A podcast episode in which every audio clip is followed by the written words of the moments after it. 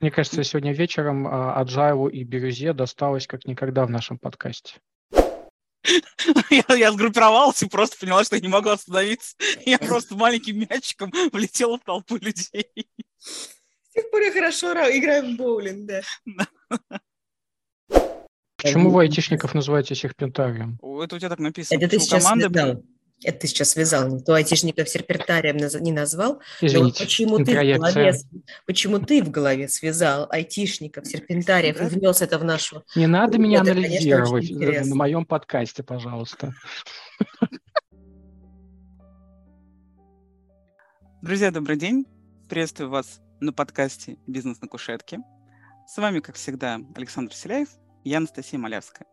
Сегодня у нас офигенная тема. Мы сегодня поговорим про то, почему и когда команды, рабочие команды, превращаются в нерабочие, а иногда даже в серпентарии. А у нас в гостях Дарья Одинокова, а, гости, как раз с которым мы будем обсуждать эту потрясающую, интригующую тему.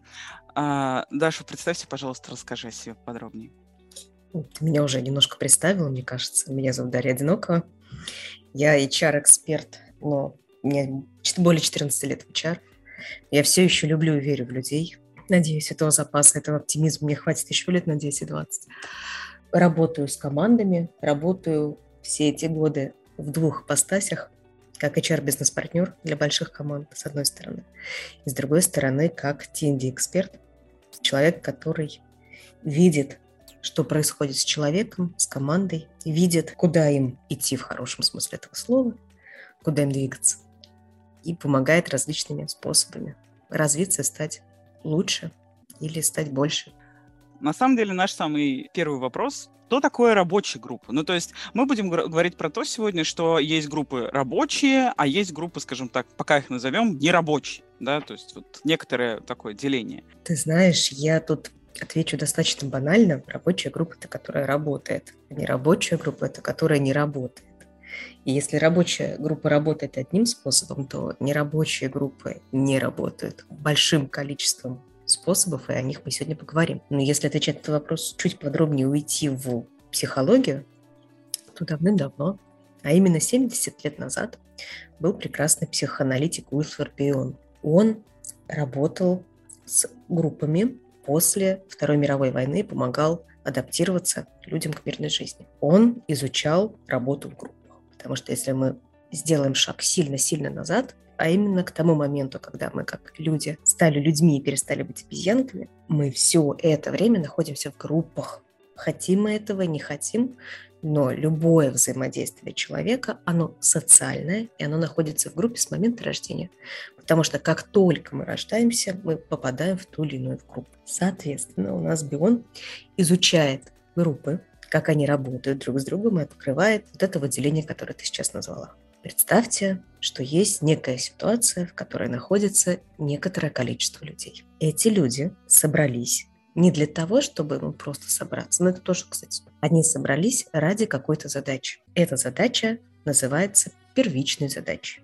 Та задача, ради которой собралась группа, это первичная задача. И группа, которая собралась, работает над первичной задачей. Проще всего ее сформулировать как эта задача, которую группа должна выполнить, чтобы выжить или чтобы достичь результата. Итак, люди собрались, они работают на результат, они выдерживают напряжение, разочарование, сложности, тревоги, все, что связано с их деятельностью, их задачей, это им не мешает, и вся их деятельность направлена исключительно на достижение результата и выполнение этой задачи. Это когда мы перейдем к нерабочим группам, да, мы сами поймем, что рабочая группа – это такой симулятор определенный, которому мы, вот мы знаем, что он существует, наверное, но его никто никогда не видел. Как... Правильно ли я тебя понял? Есть идеальные представления о людях, собравшихся вместе, которые настолько идеальны, что они не отвлекаются ни на что, воспринимают этот мир достаточно адекватно и делают э, правильные задачи.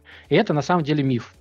Это миф. И есть поэтому разнообразные наборы нерабочих групп. И то есть э, любая, я не знаю, может быть даже команда, а, это всегда а, какое-то отражение конфликтов, вот эти вот тени на стене. Это не рабочая группа. Я бы даже пошла бы дальше и Я начала глубоко копать тему, как же взаимодействуют работают команды. И я могу сказать, что я столкнулась с тем, что любая группа, которая собирается и работает, это группа базового допущения по биону. То есть это не идеальная рабочая группа, чтобы понять, что вот мы начали нашу встречу сегодня с того, что есть группы рабочие, есть нерабочие. Это неправильное разделение. Есть группы рабочие и есть группы базового допущения. Это две терминологии, которые в психологию, в психоанализ вел Бион относительно работ групп. Но это вовсе не означает, что обе группы не работают и не выполняют цель. Просто рабочая группа нацелена на то, чтобы достичь ту цель, которую перед ними поставили как предгруппой.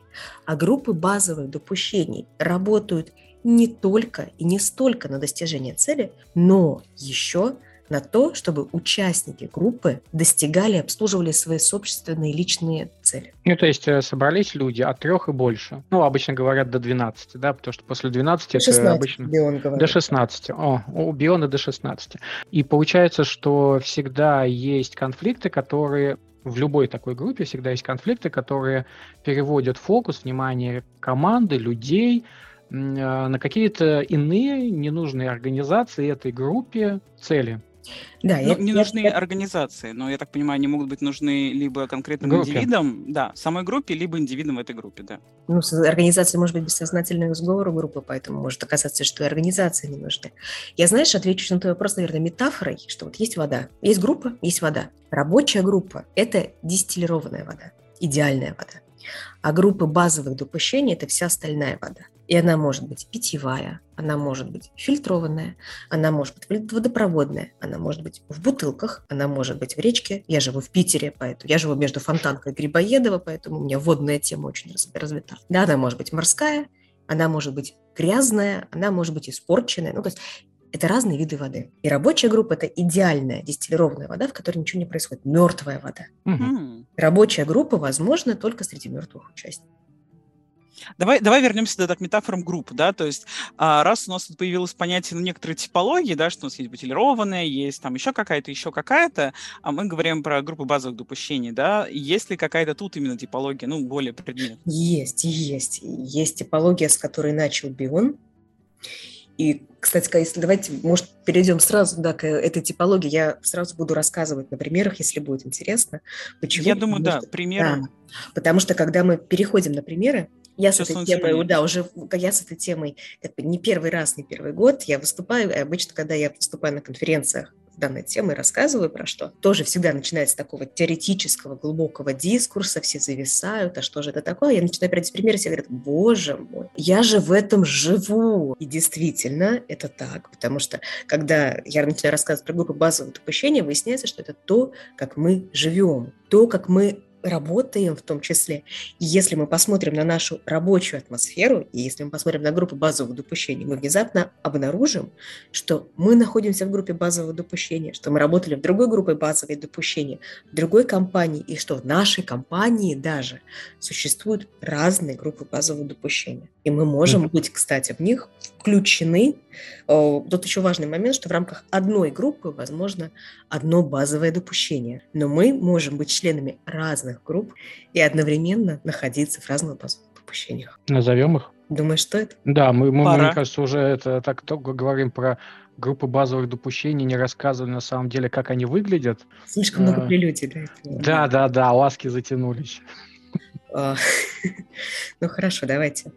Когда Бион опубликовал свои работы, в которых он ввел термин базового допущения, то он определил три группы базовых допущения.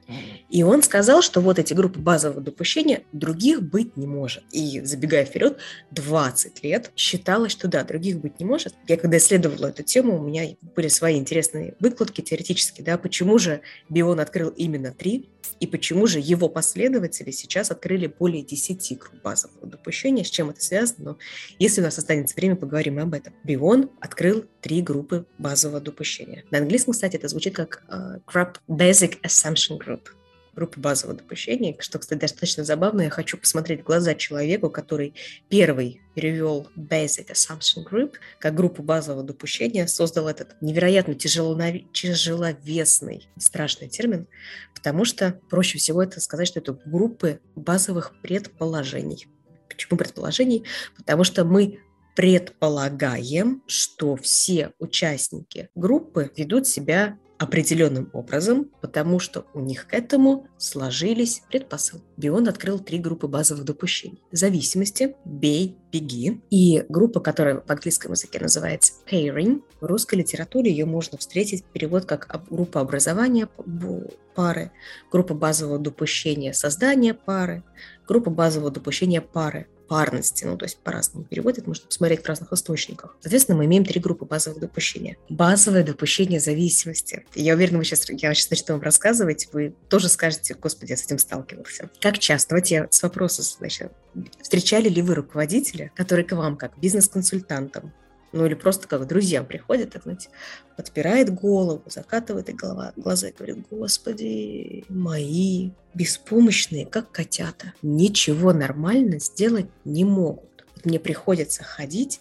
и их контролировать, потому что без меня ничего сделать не могут. Я уверена, что встречались. Вот Саша кивает, мне кажется, да некоторые прям специально так себя до состояния доводят, чтобы потом садиться в такую позу и подтверждать свою значимость. Конечно. И это группа базового допущения зависимости. Наличие одного лидера, который отвечает за все и всю ответственность берет на себя, да. Да, но нет. Группа базовой зависимости. Вообще, если мы с вами посмотрим на группу базовых допущений, что часть из них это такие, знаете, забавные матрешки-перевертыши. Я расскажу сейчас. Группа базового запущения зависимости. Один вариант этой группы, когда есть сильный лидер, отец родной вокруг которого толпа, помните, как в бой идут одни старики желторотиков, не смышленыши. И вот они такие маленькие, такие у них ручки не из плечиков, а из э, противоположной части тела. И вот они этими маленькими ручками, тернозавриями своими, так они их поджали, и ничего делать не могут, и бедный руководитель вынужден все время за них такой большой сильный приходить решать их проблемы. Мы наблюдаем зависимость группа последователей ничего не может сделать без лидера, а лидер ничего не может сделать без них, потому что, Саша, ты правильно сказал, вот это вот наличие этих несмышленышей, выкромышей нужно ему для достижения собственной значимости. Это первая история. А вторая история, потому что чаще всего это возникает, когда руководитель элементарно контроль отпустить не может. Когда сильная сторона руководителя, сильная в кавычках, это микроменеджмент. Вот если мы, кстати, видим в компании, в группе, в команде признаки микроменеджмента, мы сразу понимаем привет группа базовой допущения зависимости. Эта сторона одна сторона. А есть у этой группы базового допущения интересный перевертыш.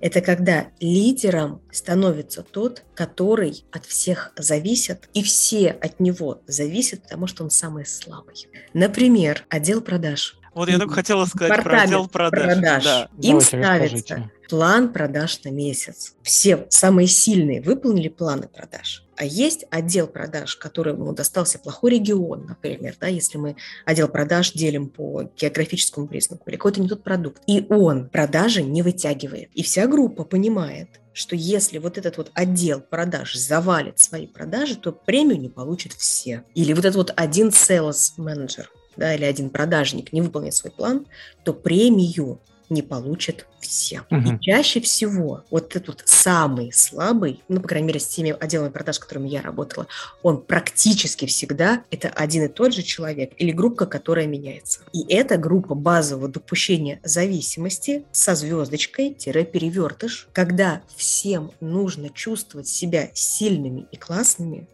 за счет того, что они помогают и тянут на себе и вытаскивают вот этого самого слабого. Любопытная перевертыш. Это тоже группа базового допущения. Первое – сильный отец, слабые последователи. И вторая – сильная группа, которая выстраивается вокруг самого слабого. Э, бытовой пример, он может быть, будет, может звучать слегка неэтично, но давайте все-таки его приведу. Это когда семья, которая сплотилась вокруг больного ребенка. Да, я тоже вот с точки зрения это семьи, это как раз такая групп, вот... Или вокруг больного, самого больного, самого слабого члена да. семьи. И вся жизнедеятельность группы, ну как бы мы вот существуем как семья, да, для того, чтобы просто жить. Но тем не менее, наша жизнедеятельность как семьи, она направлена на то, чтобы мы сплотились вокруг самого маленького.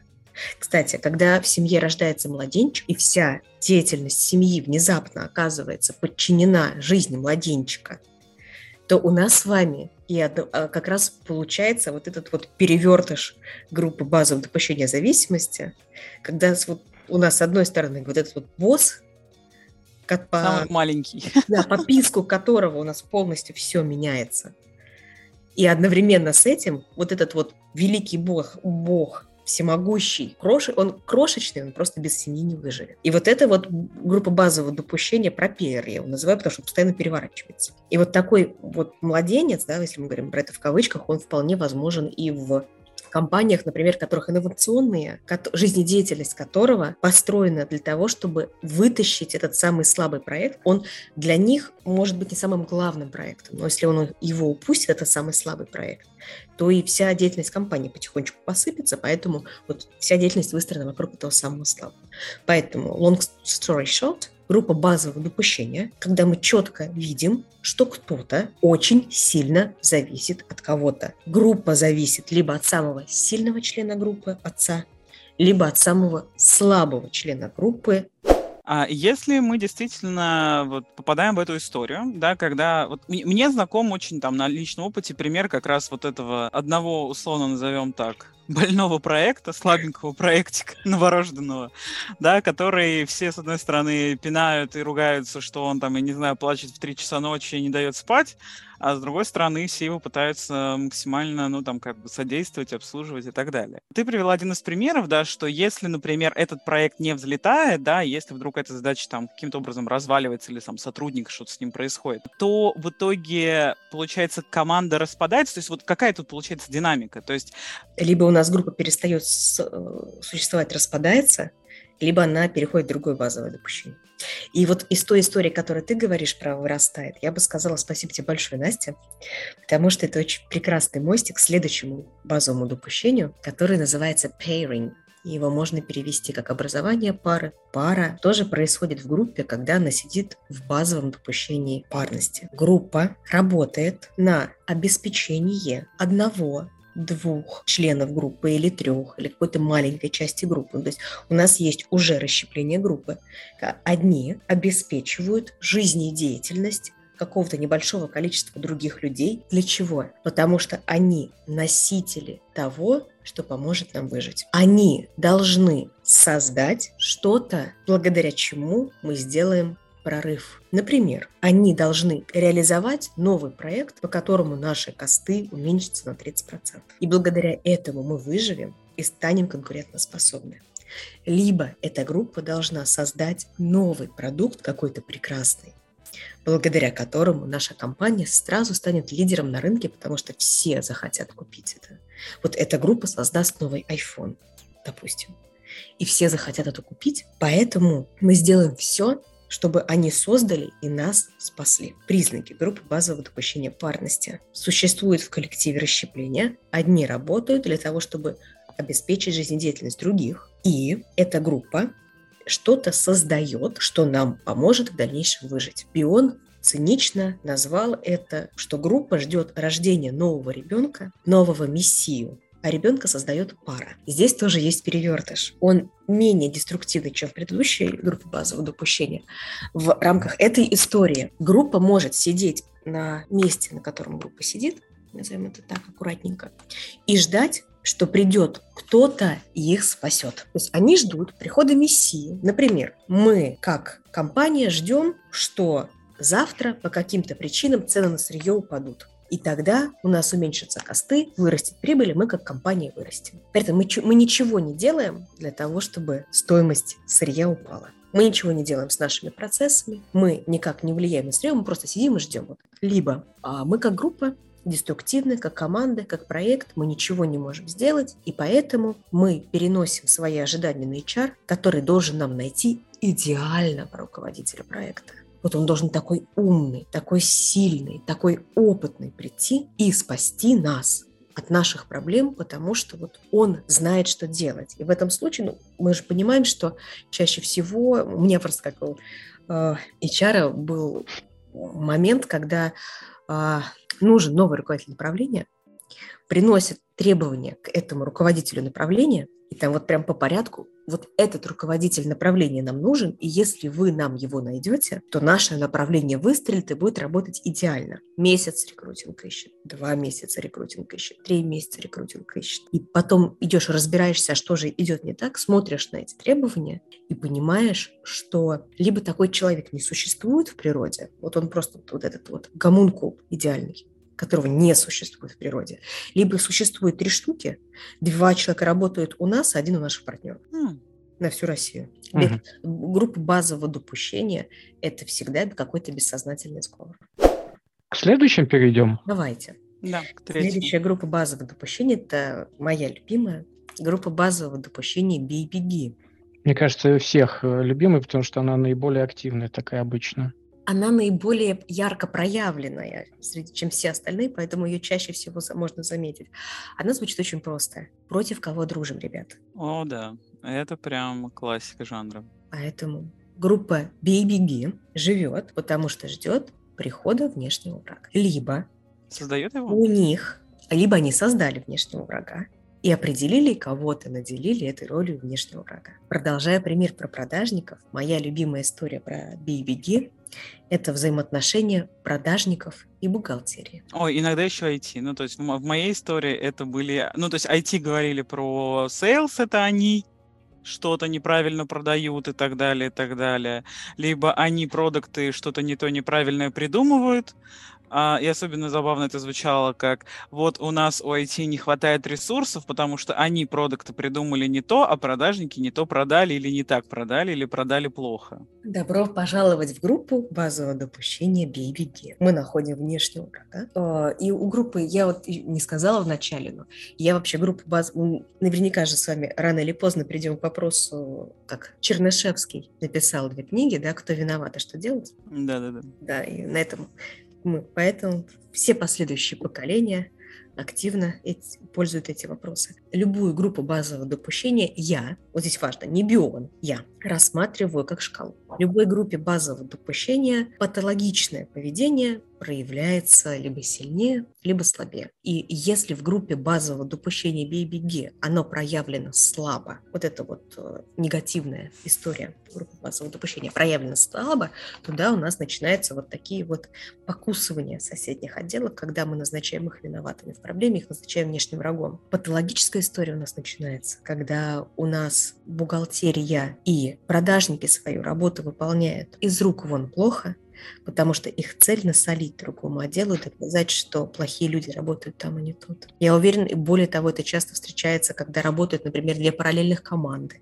Я уверена, Саш, что ты встречался, когда две команды разработчиков вместо того, чтобы разрабатывать, активно ищут баги друг друга или еще что-то делают. Письма это... пересылают обычно. Ну, либо вы облажались, вот мы в очередной раз нашли, что именно вы, именно из-за вас да, вот, пожалуйста, и раб... ваши логи. Такое случается, да. И работа настроена для того, что не, не на то, чтобы свои логи сделать, а на то, чтобы доказать, что логи другой команды дефектные, а вот мы, и мы из этого страдаем. Это ну, базовое ты... допущение бибиги. И ты говоришь а, о вещах, ты упомянул о вещах, вот этой вот градации, о том, что все-таки группы базовых допущений могут быть ну, достаточно эффективным, а в некоторых случаях очень патологичны и да. очень опасны. Э, есть ли какая-нибудь линейка, чтобы можно было понять? Конечно, называется результат группы. То есть, если нет результата, это патология. Если результат э, хороший, ну, или, по крайней мере, предсказуемый доступный, то этого, в принципе, достаточно, и мы можем дальше развиваться. Да, Тогда другой вопрос. А как, а как, ну, почему и как э, команды достигают вот этого вот уровня патологии дна, и можно ли этого избежать? Хороший вопрос. Почему они достигают? Ну, потому что у них такой случился бессознательный сговор, психо, психологический, психоаналитический. Ну, ответ потому что. Потому что, да, потому, потому что, что каждый раз он будет э, ответ разный. Да. Скорее всего, разные. Это и влияние лидера, и влияние внешних обстоятельств, может быть, какие-то перехлесты э, от других команд, повышение тревоги в их окружении, в организации. Да, это, скорее всего, очень общий вопрос. Да, а как это определить? Ну, мне кажется, в момент, когда команда полностью прекращает работать или не дает результата очень долго, или мы понимаем, что вся их энергия уходит в эту группу базовых допущений, да, это патологическая история, в этом случае нужно вмешиваться и что-то делать. Потому что даже, давай я проведу пример на живой, жизненный. Группа базового допущения зависимости может быть в истории, когда сидит автократи... авторитарный лидер и бьет всех по рукам, орет на них, и в итоге есть так э, запуганные несчастные сотрудники, текучка там более 10-20%, это уже считается очень плохая текучка. Нету никаких результатов, все процессы замкнуты на одном человеке и т.д. и т.п. Это патологическая история. История классного, сильного, э, э, харизматичного лидера. И вся команда в хорошем смысле молится на него. А он готов делиться ответственностью не на 100%, но он главный лидер, от которого все зависят. И если он уйдет, то команда посыпется. Но он готов делиться ответственностью. Вот они такие прекрасные, влюбленные в друг друга, лидеры команды идут дальше. Это хороший пример группы базового допущения. Эта группа сможет что-то хорошее создать.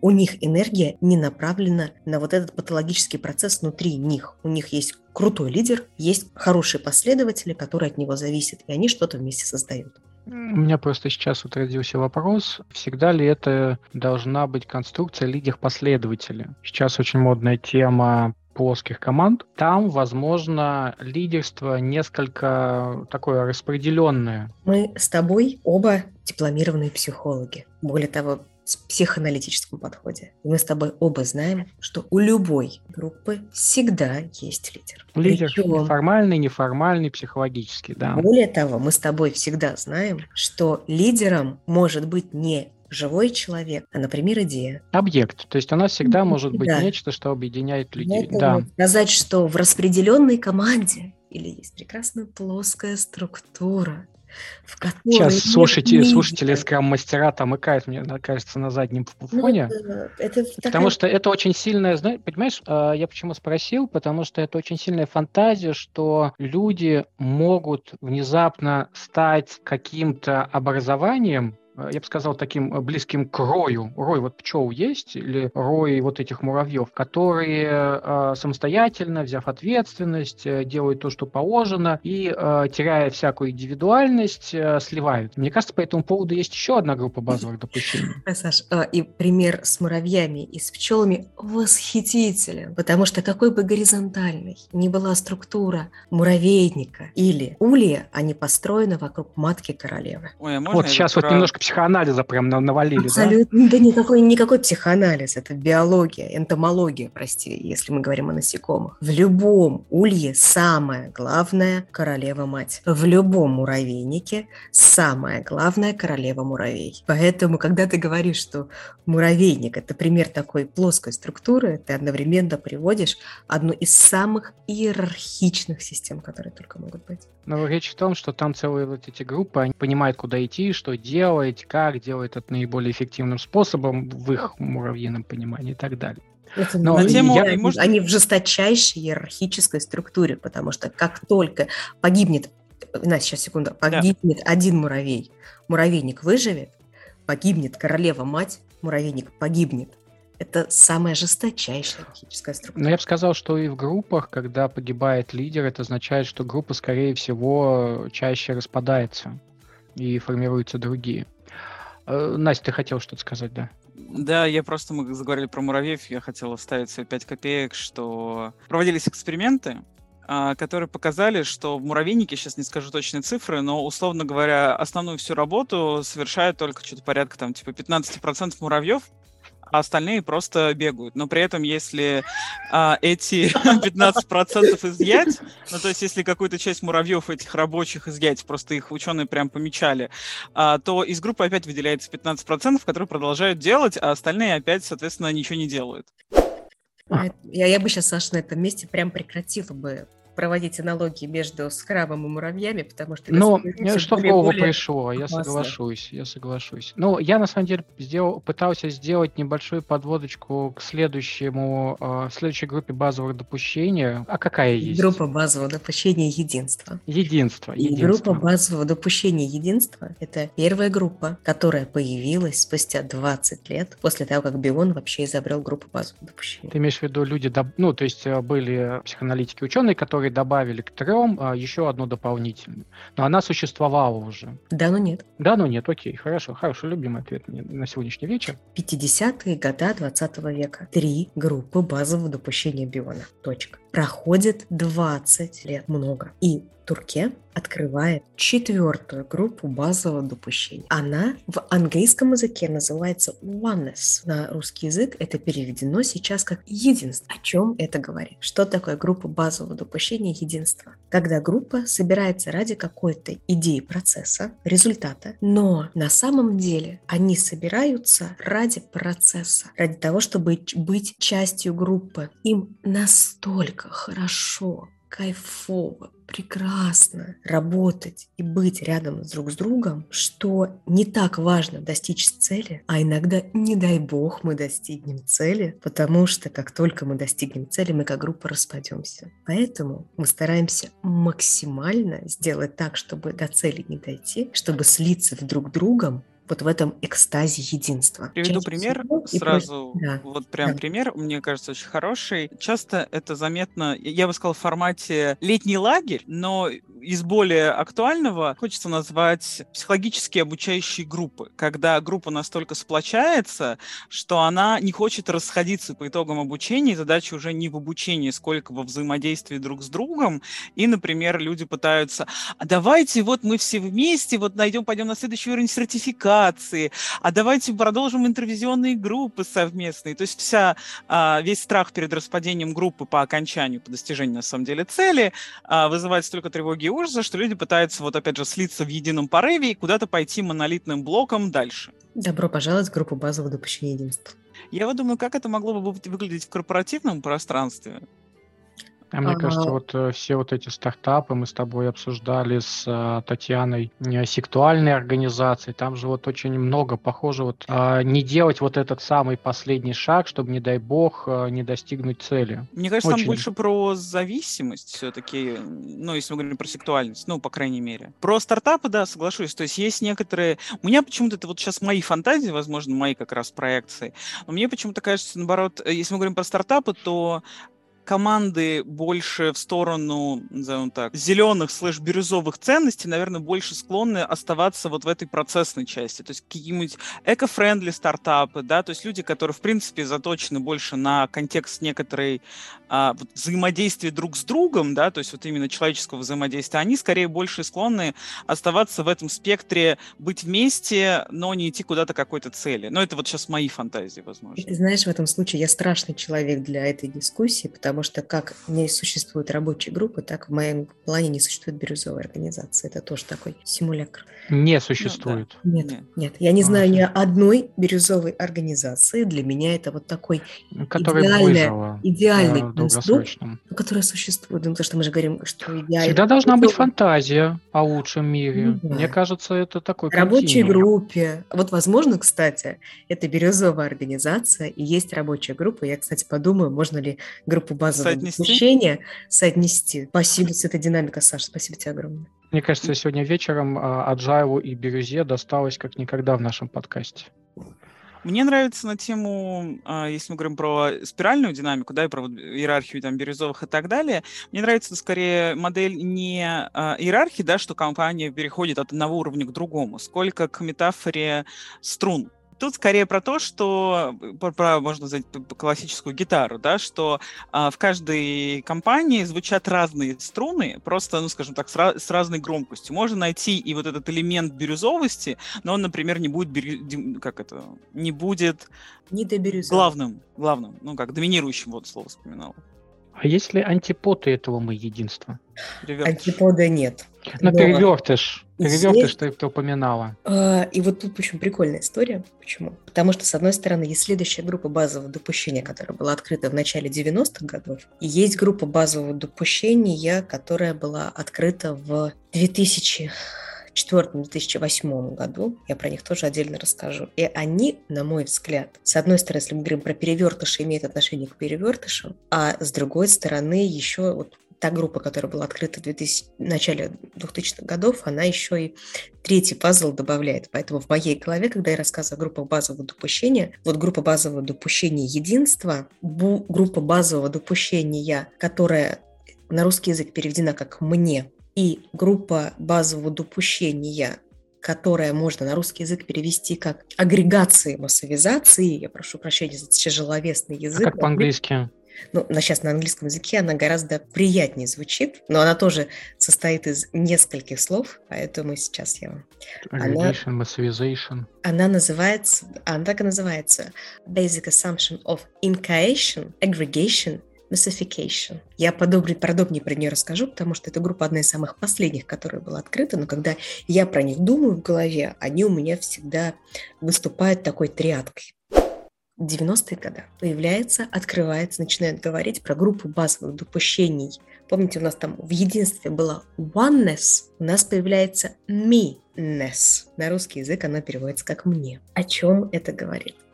Если в группе базового допущения единства мы живем для того, чтобы быть в группе, то в группе базового допущения «мне» мы живем и отрицаем, что мы находимся в группе. Это первый, э, опять-таки, группа базового допущения, вот там есть характерный перевертыш. В группе базового допущения «мне» мы находимся в группе либо только для того, чтобы отрицать, что мы находимся в группе, и мы получаем э, группу людей, которые отрицают, их объединяет то, что, оно, что они в группе.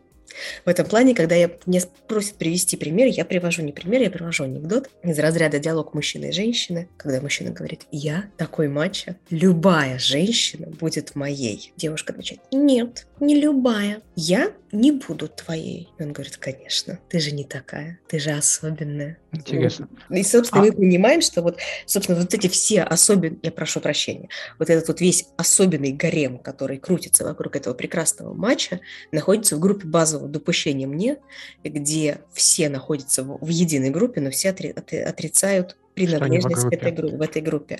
Это первая история. Вторая история, когда все члены этой группы отрицают эту группу, с одной стороны, а с другой стороны, они находятся в ней, чтобы... Это вот когда они отрицают, это первая история. Вторая история, когда все члены группы находятся в группе и находятся в ней ровно до того момента, когда группа обслуживает их личные цели. То есть они приходят в группу, они готовы в этой группе что-то вносить, делать, достигать рабочей цели, но ровно до того момента, пока нахождение в группе и достижение групповой цели соответствует личным целям человека. И, на мой взгляд, кстати, это самая здоровая история из групп базового допущения, ну, потому что это здоровый эгоизм. Но пока у нас здоровый эгоизм не перейдет в нездоровый нарциссизм, и тогда человек просто вышибет из этой группы, он пойдет в другую группу по допущению. Ну да, звучало как очень ну, здоровая история, да, то есть ты работаешь в группе для того, чтобы достигать ну, цели группы, но до тех пор, пока ты в том числе продолжаешь достигать своих собственных целей. Вопрос, конечно, наверное, можно ли говорить о том, каких именно целей, да, потому что... Или тут неважно, каких целей.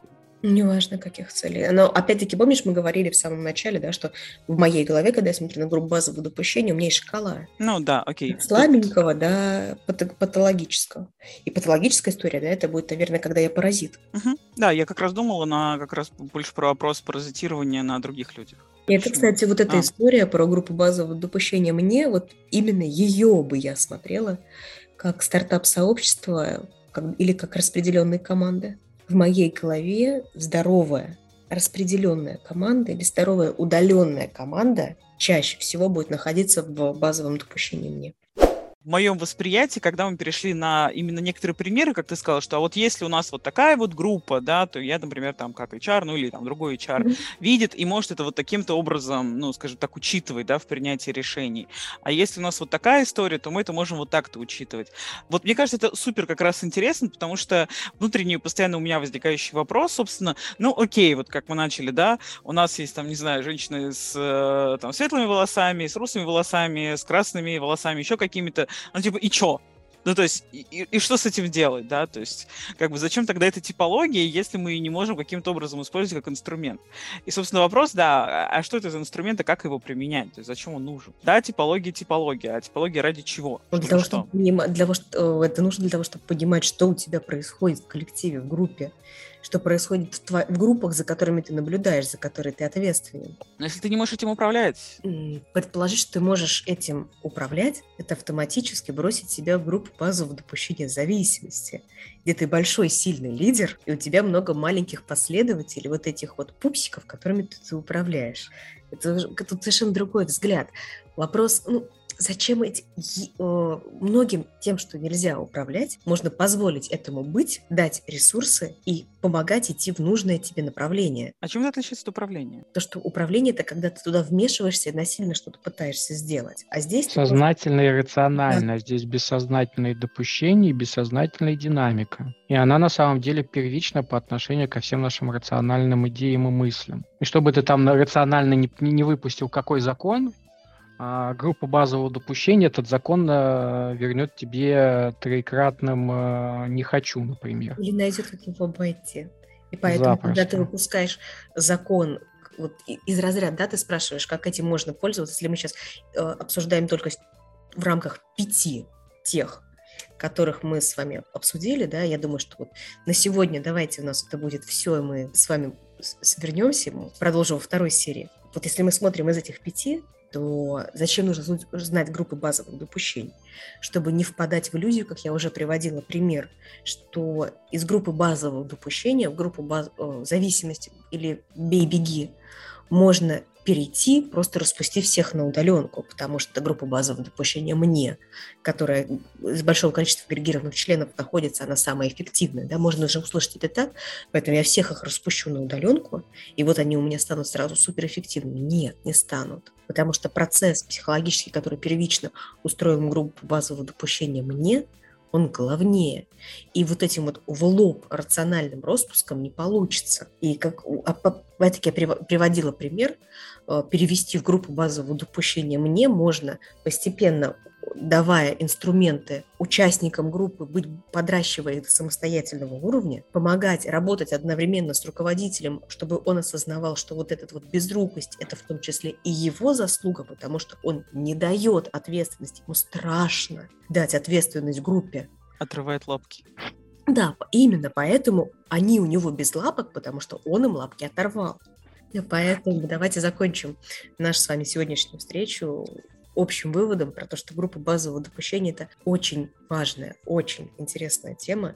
Ее нужно знать для того, чтобы ты как HR или руководитель, или руководитель, или руководителей, да, есть линейный менеджмент, есть средний менеджмент, есть высший менеджмент, ты понимал, что происходит в группах, за которую ты прямо или косвенно несешь ответственность, что в них может происходить в хорошем плане и в плохом плане, и что ты как этот человек, можешь подвинуть тумблер, не дать тумблеру выйти в патологическую историю, а помочь тумблеру уйти в хорошую вещь, в активную, в созидающую. Ну и, как обычно, если есть, будут вопросы какие-то у слушателей, можно ко мне обращаться напрямую, с удовольствием отвечу.